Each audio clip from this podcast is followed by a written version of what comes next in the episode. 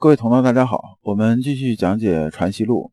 今天讲的内容是好的心念亦需要去革，对应啊《传习录》的章节是八十四、八十五、八十六、八十七这四节的内容。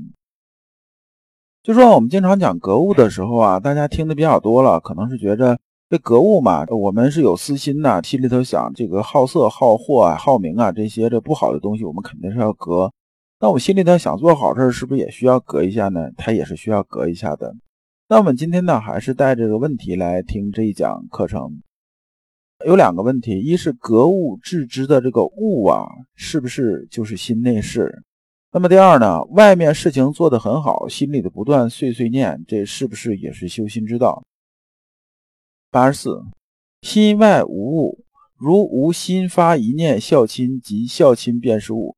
这一点呢，讲的什么呢？这一点先生讲的就是说啊，强调了格物的物啊是什么？我们之前也讲啊，精气为物啊，物是指啊我们心里边心性里边呢动那个东西。那么这个心念一动呢，比如说我们呢看到老母亲呢，或者想到老母亲呢，我们第一反应是什么呢？第一反应肯定是，哎呀，今天天又降温了，这我现在有羽绒服穿了，那我这个老母亲在家里头还会不会很冷啊？会不会也有羽绒服穿呢？这心念一动啊。这个就是什么呢？这就是孝亲的一念一发。然后我们下边做的动作就是什么呢？可能给老母亲打个电话，然后问一问天气怎么样，然后问一下老母亲现在穿多大尺码的合适，然后给老母亲买件羽绒服寄过去。哎，这就是孝亲。那么孝心回到头呢，它就是什么？它就是我们心念一动，就是心里面那气啊的心念一动，它就是物。我们呢可以浅显的理解呢，可以把这个理解成什么呢？这个物啊，对外来讲可以理解成一个事儿，就是一个事情。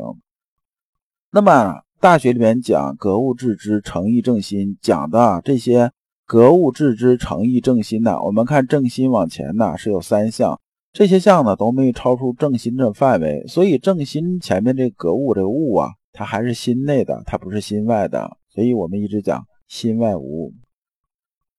八十五。先生曰：“今为无所谓格物之学者，尚多流于口耳。口啊是这个嘴巴，耳是耳朵。流于口耳啊，先生讲的意思就是说，大家都是坐这听着我讲，讲完之后就开始啊去拿嘴巴去说，然后拿耳朵去听。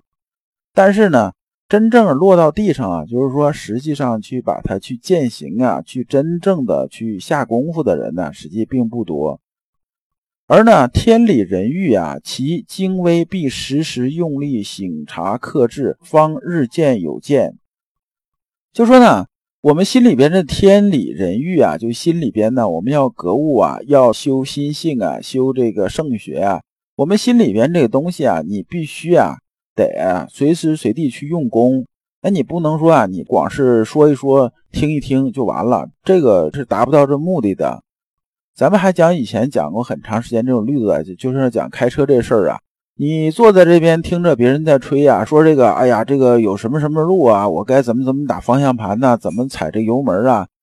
哎，你说就算你把他这个讲的东西一字不差的你能说得出来，真给你台车碰着那路，你真能开得过去吗？你开不过去的。你总得不断的练习，就是我车啊摸得很熟，我碰着路啊，我才可能能过得去。所以啊，光啊坐着说是没有用的。先生讲这段啊，也是这么个意思，就是说呢，我们呢要想啊真正学好圣学啊，就是说得靠什么呢？靠啊真正把这东西落地儿，真的是踏踏实实去练习。就像这金庸先生有一部小说啊，叫《射雕英雄传》，里边呢有两个例子嘛，一个是谁啊？一个是郭靖啊，一个是杨康啊。杨康明显就比郭靖聪明的多，但是最后啊，华山论剑的时候啊。能冲到头前的是谁啊？是郭靖啊，不是杨康。就是因为郭靖是什么呢？你不管是我哪个师傅跟我说，那我就去练，我就好好踏踏实实去做，一步一个脚印的往前走，那自然而然呢，从量变到质变就达到这种水准就很高。但是呢，如果你只光是听啊，这一听就说，哎呀，其实也没什么嘛，开车嘛，不就那样子嘛？那你也不练，最后你怎么可能达到技术很高呢？对不对？先生接着又说呀，说今只管讲天理来顿放着不寻，这个寻呢是跟随的意思，就是说呢，你好像都知道了，但是你又不跟着他走。那么呢，讲人欲来顿呢放着不去，就是讲这人欲啊，你好像也能说得很清楚，但是你又不去做。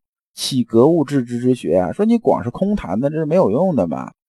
那么后世之学啊，其极致之作的个一息而取的功夫，这一吸而取啊，就是说啊，通过某几次这个突击一下就想把东西啊学到手，这是不可能的。那么最后就是什么呢？就像这个种庄稼一样啊，地里头我们种了庄稼之后啊，我们呢既不能说这个它长得不好，那么往上拔一拔可不可以啊？这不可以。那不管可不可以？不管也不行。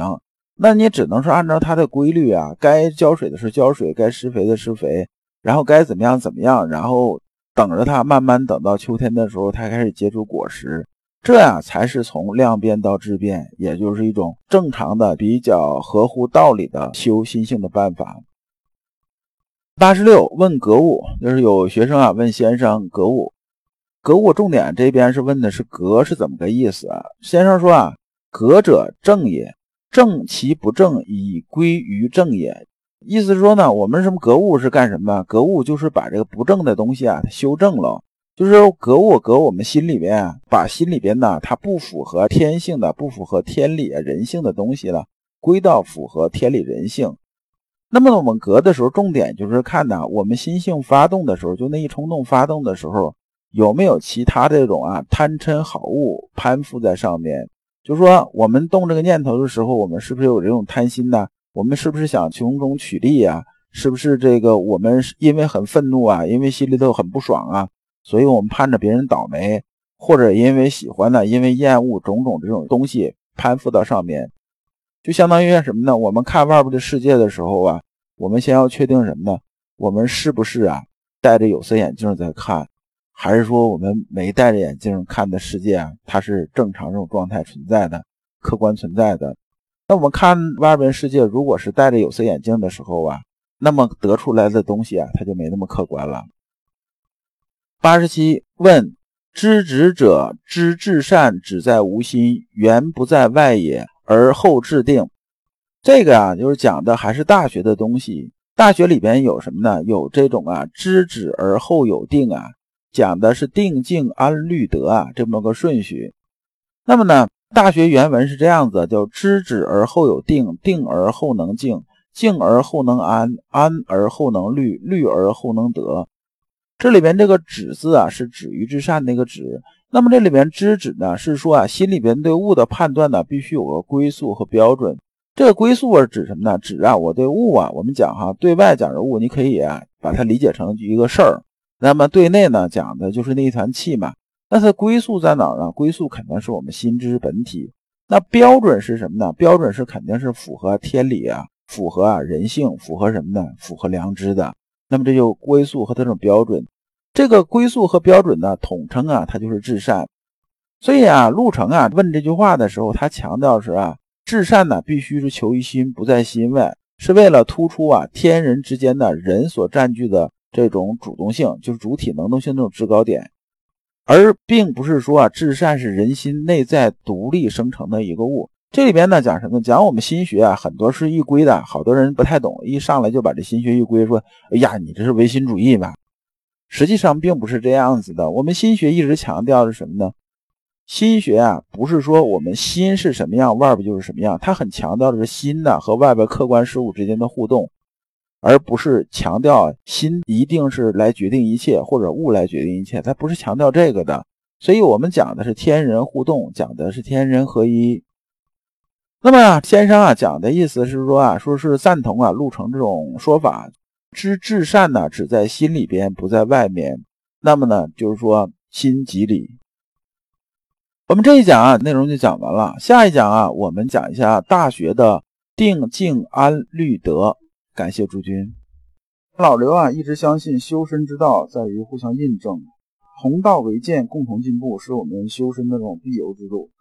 如果啊，诸位同道对老刘分享的内容比较感兴趣，愿意一起交流、聆听更多的分享，可以通过专辑介绍里面的联系方式联系老刘。今天的内容就到此结束，再次感谢诸君。